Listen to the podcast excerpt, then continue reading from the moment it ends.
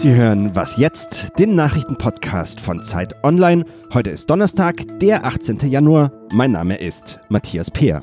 Angela Merkel und das Ende ihrer Macht. Das ist eines unserer Themen heute. Außerdem sprechen wir über den Familiennachzug von Flüchtlingen. Zuerst kommen hier jetzt aber die Nachrichten. In der SPD-Zentrale in Berlin melden sich heute die Gegner der Großen Koalition zu Wort. Der Chef der Jusos, Kevin Kühnert, will am Vormittag im Willy Brandt-Haus noch einmal öffentlich für ein Nein zu den Koalitionsverhandlungen werben. Fraktionschefin Angela Nahles vertritt die entgegengesetzte Meinung. Sie will weiter an dem Regierungsbündnis arbeiten. In einem Interview mit den Zeitungen der Funke Mediengruppe verspricht sie heute harte Koalitionsverhandlungen. Gleichzeitig warnt Nahles aber auch vor zu hohen Erwartungen. Bei Themen wie der Bürgerversicherung ist ihrer Meinung nach offenbar nicht mehr viel zu holen.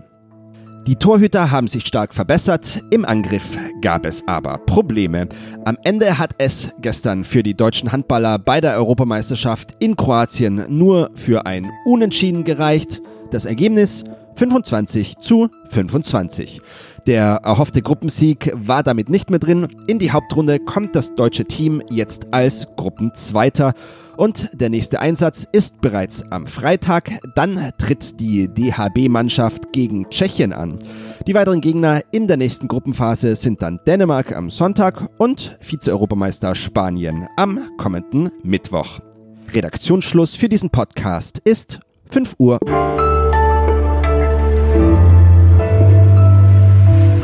Mein Name ist Fabian Scheler. Hallo zu dieser sehr politischen Ausgabe am Donnerstag. Kommt eine große Koalition zustande, wäre es Angela Merkels vierte und wahrscheinlich auch letzte Amtszeit als Kanzlerin. Sie selbst lässt ihr Ende noch offen, doch womöglich hat sie es bald nicht mehr selbst in der Hand. Darüber rede ich jetzt mit Tina Hildebrandt, Ressortleiterin in der Hauptstadtredaktion der Zeit. Hallo Tina. Hallo. Tina, Sie beschreiben in der neuen Ausgabe der Zeit, wie Angela Merkels Macht langsam schwindet. Die Erosion hat begonnen, kann man sagen. An welchen zentralen Punkten machen Sie das denn fest? Also man kann das teilweise an, an, äußeren Ereignissen sehen. Es gab zum Beispiel den Fall, als der Landwirtschaftsminister Schmidt für eine Verlängerung des Einsatzes von Glyphosat, dem äh, Insektenvernichtungsmittel, gestimmt hat und sie ihn eigentlich gar nicht mehr entlassen konnte. Sie hat einmal einen Minister rausgeschmissen, das war Norbert Röttgen. Und ähm, jetzt hat eigentlich der Schmidt sich eine viel größere Unbotmäßigkeit zu Schulden kommen lassen. Er hat nämlich gegen sozusagen ausdrückliche Weisung aus dem Kanzleramt so gestimmt. Und sie hatte nicht die Kraft, ihn zu entlassen, weil das größere Eruptionen verursacht hätte, weil das die Gespräche gestört hätte. Und es gibt einen weiteren Vorgang, das ist der Vorsitz der Adenauer Stiftung. Das ist was, was die Öffentlichkeit wahrscheinlich gar nicht sehr stark wahrnimmt, ist aber ein wichtiger Posten weil das ein Netzwerk ist für sich in der CDU, weil man Einfluss nehmen kann, weil man Geld verteilen kann, weil man interessante Veranstaltungen machen kann. Und da wollte sie gerne, dass ihre Vertraute Annette Schawan diesen Vorsitz äh, übernimmt. Sie hatte sie selbst äh, angesprochen, ob sie das machen würde. Und ähm, sie hat sich dann auch bereit erklärt und dann gab es also da also verschiedene Bewegungen, die das verhindert haben. Und das sind einfach Geschichten, das wäre nicht passiert, wenn Angela Merkel konzentrierter gewesen wäre. Das wäre wahrscheinlich auch nicht passiert, wenn man nicht den Eindruck gehabt hätte, man kann das jetzt versuchen. Das Wichtigste ist aber im Grunde, dass sie die Interpretation ähm, über ihr Handeln verloren hat. Also das in der Politik ist ja immer Deutungshoheit ganz, ganz wichtig. Und im Prinzip ist es bei solchen Vorgängen, das sind jetzt die harten Vorgänge, es gibt andere Anzeichen. Da gab es zum Beispiel mal einen Beschluss der Innenminister, der also gegen das ging, was man gerade vereinbart hatte. Das sind ähm, dann so Erscheinungen, die sich in so einem Vakuum bilden, das es im Moment auf jeden Fall gibt, und die einfach auch so interpretiert werden. Also selbst wenn es jetzt ganz anders gewesen wäre und es hätte gar keine Zusage von Merkel an Schawan gegeben, ist das egal in dem Moment, weil es so gewertet wird, so gelesen wird und damit bekommt es dann auch Bedeutung. Jetzt haben Sie es aber gerade schon angedeutet, im CDU-Kosmos gibt es so verschiedene ja, Beobachtungen, an denen man festmachen kann, dass es so erste Anzeichen gibt von der Zeit nach Merkel und jetzt gibt nicht nur ihre Gegner entwerfen dafür Szenarien, sondern auch ihre Freunde. Jetzt gibt es auch noch eine andere zentrale Rolle, die da vielleicht ins Spiel kommt, das ist die SPD. Ähm, warum denn das? Ja, also zum einen ist es genau so, ähm, wie Sie sagen, es gibt, man merkt einfach, dass Leute, die noch vor kurzer Zeit gesagt hätten, das stellt sich gar nicht die Frage und das, dass die jetzt also bereitwillig Szenarien diskutieren und selbst ihre Freunde sagen, jetzt ist langsam mal gut. Und äh, die SPD kommt damit ins Spiel, ähm, wenn es jetzt also eine große Koalition geben sollte am Ende der Verhandlungen nach diesem Parteitag, dann ist es für Merkel noch mal schwieriger geworden aufzuhören. Denn ähm, es ist eine große Koalition, in der die SPD natürlich drauf lauern wird, also ausgehend von der Annahme, dass, dass Merkels letzte Amtszeit ist, dass sie Merkel in der Schwächephase erwischt, dass sie eine Sollbruchstelle findet.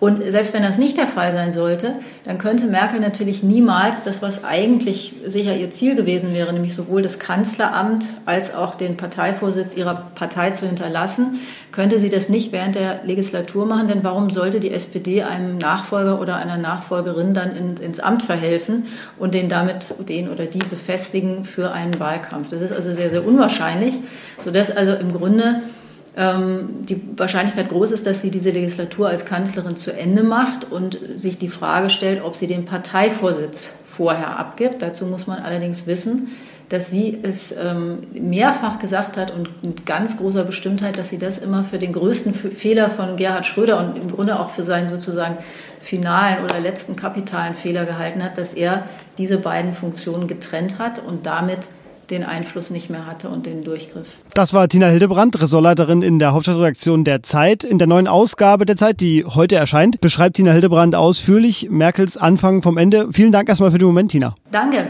Wiederhören. Ja.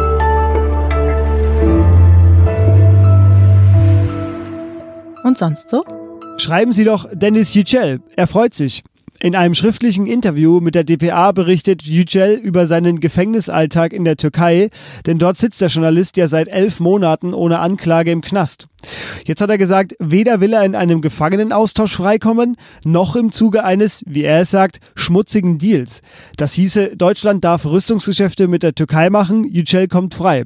Will er nicht, und das finde ich eine starke Aussage von ihm, und wenn Sie das auch finden, sagen Sie es ihm. Sein Arbeitgeber, die Kollegen von der Welt, haben eine E-Mail-Adresse eingerichtet, schreibdennis.weltn24.de. Dahin können Sie schreiben, und ich packe diese Adresse auch gleich noch in die Folgenbeschreibung.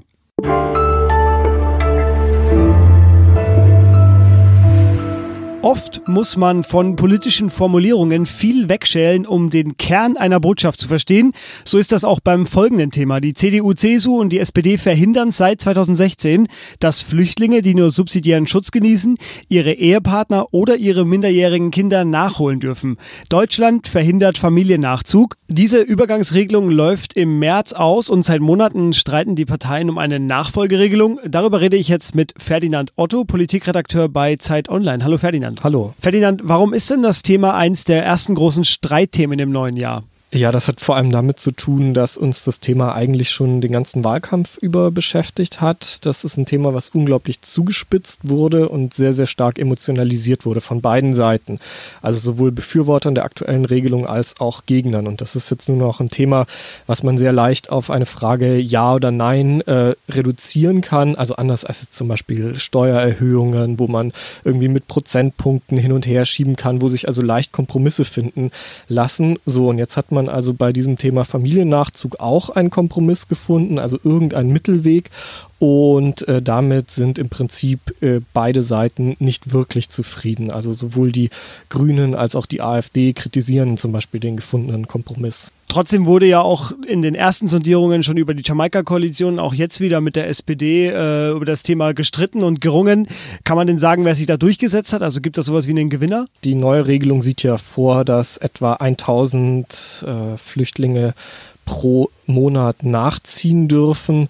Das ist eigentlich schon eine relativ repressive Regelung. Ich würde sagen, dass sich da die CDU, CSU leicht durchgesetzt haben, ähm, wobei das jetzt, muss man fairerweise sagen, auch ein Punkt ist, der der SPD nicht so wehtun dürfte. Jetzt gab es vor kurzem eine Studie, in der Kriminologen festgestellt haben, ich fand die Studie sehr beachtlich, dass der Familiennachzug dazu führen würde, dass, wenn mehr Frauen nach Deutschland kämen, auch der Erfahrung nach wiederum Kriminalität äh, absenken würde.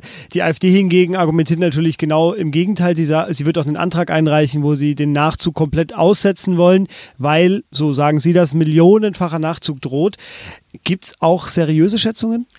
Ähm, wenn man ehrlich ist, nein. Es gibt diese eine Studie, ähm, die davon ausgeht, dass etwa 60.000 Flüchtlinge nachkommen werden. Aber die Wahrheit ist, es weiß keiner so ganz genau. Ähm, selbst die Leute, die Anspruch haben, weiß man ja dann überhaupt nicht, ob die das in ob die das wirklich in Anspruch nehmen und wirklich nach Deutschland wollen oder ob sie sich vielleicht längst in der Türkei ein neues Leben aufgebaut haben oder ob sie vielleicht es vorziehen, bei ihrer Familie in Syrien zu bleiben, weil sie dort auch minderjährige Kinder haben oder pflegebedürftige Angehörige. Also man weiß es schlichtweg nicht. Der Familiennachzug von Flüchtlingen, der wird also weiter Thema der deutschen Politik bleiben und damit auch weiterhin ein Thema für dich, Ferdinand. Erstmal vielen Dank. Vielen Dank. Das war was jetzt am Donnerstag und eine neue Folge mit mir kommt morgen. Ähm,